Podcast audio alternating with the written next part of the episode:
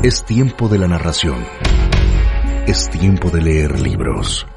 A continuación, de Guillermo del Toro y Chuck Hogan. Oscura. Publicado por editorial Suma de Letras. Soy Mariano Osorio. Gus salió de la planta nuclear delante de Ángel, al día oscuro y nublado en medio del sonido atronador de las alarmas. Escuchó un silencio sepulcral, los generadores que habían dejado de trabajar. Sintió en el aire el chasquido de un descenso en el voltaje, como la electricidad estática, pero bien podría ser su presentimiento de lo que estaba por venir. Entonces un ruido familiar se extendió en el aire. Un helicóptero. Gus vio las luces. Observó la nave describiendo círculos detrás de las torres humeantes. Comprendió que debía de ser el amo, huyendo de allí para no calcinarse junto al resto de Long Island. Gus se dirigió a la parte posterior del camión de la Guardia Nacional. La primera vez había visto un misil Stinger, pero solo se había apropiado de las armas de asalto. Pero ahora se trataba de un motivo especial. Lo sacó, examinándolo minuciosamente para asegurarse de que estaba apuntando en la dirección correcta. Lo apoyó bien en su hombro le pareció sorprendentemente liviano para tratarse de un arma antiaérea. Rebasó a Ángel, que iba cojeando a un lado del edificio. El helicóptero descendía lentamente en busca de un espacio despejado para aterrizar. Gus no tuvo dificultades para encontrar el gatillo ni la mira telescópica. Miró a través de ella y cuando el misil detectó el calor que salía por el escape del helicóptero, apretó el gatillo y el cohete salió del tubo.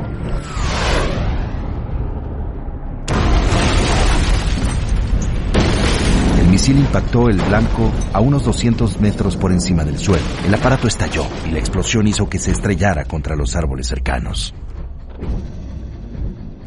Gus retiró el lanzador vacío. El fuego era agradable. Iluminaría su camino hacia el agua. El Long Island Sound era el camino más rápido y seguro para regresar.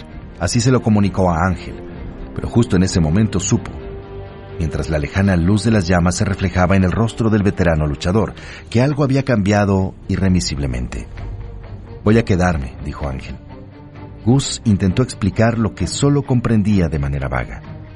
Este lugar va a estallar. Es una maldita bomba nuclear. No puedo dejar la lucha. Ángel se dio unas palmaditas en la pierna para indicar que lo decía en sentido propio y figurado. Además, ya he estado aquí antes. ¿Aquí? En mis películas, ya sé cómo terminan.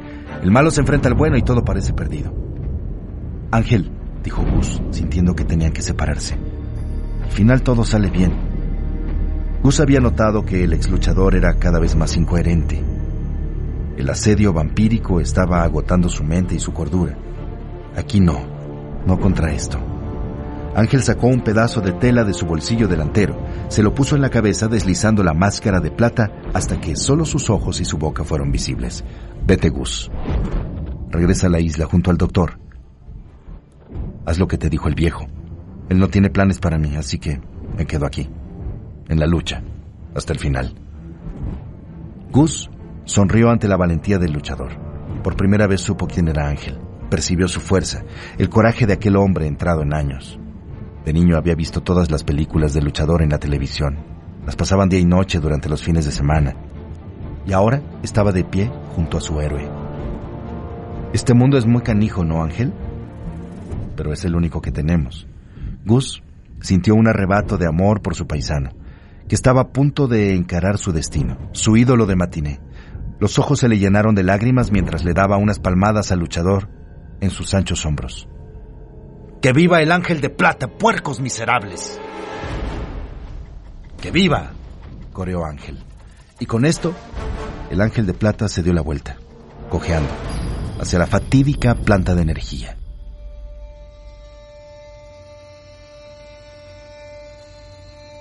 Las luces de emergencia titilaron, aunque la alarma exterior fue silenciada en la sala de control.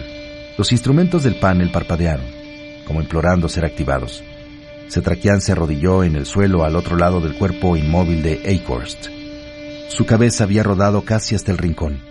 Uno de los espejos se había agrietado y estaba usando el respaldo de plata para aplastar a los gusanos de sangre que querían atacarlo. Con la otra mano intentaba recoger las pastillas para el corazón, pero sus dedos retorcidos y sus nudillos artríticos tenían dificultades para agarrarlas. Entonces percibió una presencia, cuya llegada repentina alteró la atmósfera ya densa de la sala. No vio ninguna bocanada de humo ni trueno alguno. Se trataba de un golpe psíquico más impresionante que una simple escenografía. Cetraquián no tenía que verlo para saber que era el amo. Sin embargo, levantó la mirada desde el borde de su manto oscuro hasta su rostro altanero. Su carne se había desprendido, salvo por unas cuantas manchas de piel calcinada. Una bestia feroz, roja y con manchas negras. Sus ojos rugían con intensidad, con un tono más sangriento que el rojo más encendido. Los gusanos circulaban bajo la superficie ondulada como nervios crispados, llenos de locura. Ya está hecho. El amo agarró la cabeza del lobo de la espada de Cetraquián antes de que el anciano pudiera reaccionar. La bestia sostuvo la hoja de plata para inspeccionarla, del mismo modo como un hombre manipula una varilla al rojo vivo. El mundo es mío. El amo con sus movimientos reducidos casi a una ilusión. Recuperó la vaina de madera que había caído al otro lado de la habitación. Ensambló las dos piezas, enterrando la cuchilla en la funda del bastón y asegurando la unión con un giro súbito y desgarrador de sus manos. Luego lo asentó en el suelo. Obviamente, aquel bastón tan largo era perfecto para él. Había pertenecido a Sardú, el gigante humano en cuyo cuerpo habitaba actualmente el amo. El combustible nuclear del núcleo del reactor está comenzando a calentarse y a derretirse. Esta planta fue construida utilizando las más modernas medidas de seguridad. Pese a todas sus garantías en este sentido, los procedimientos de contención automática solo retrasarán lo inevitable. La conflagración estallará, la fisión nuclear tendrá lugar, contaminando y destruyendo este sitio, lugar de origen del sexto y único miembro restante de mi clan. La acumulación de vapor de agua revertirá en una explosión catastrófica del reactor que arrojará una nube de lluvia radioactiva. El amo pinchó a Cetraquián en las costillas con la punta del bastón. El anciano escuchó y sintió un chasquido, encogiéndose en el suelo.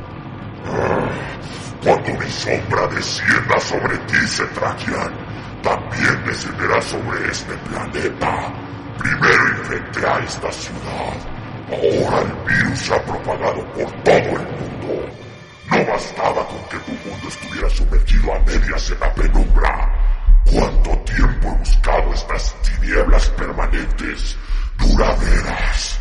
Esta roca cálida y verde azulada se estremece a mi tacto, convirtiéndose en una piedra negra y fría, cubierta de escarcha y de putrefacción.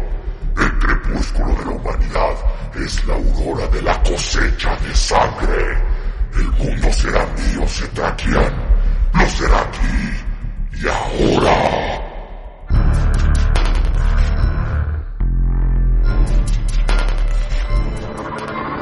Hasta aquí, este capítulo de Oscura de Guillermo del Toro y Chuck Hogan, publicado por editorial Suma de Letras.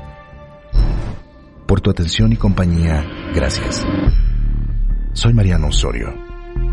Hasta el próximo de la serie.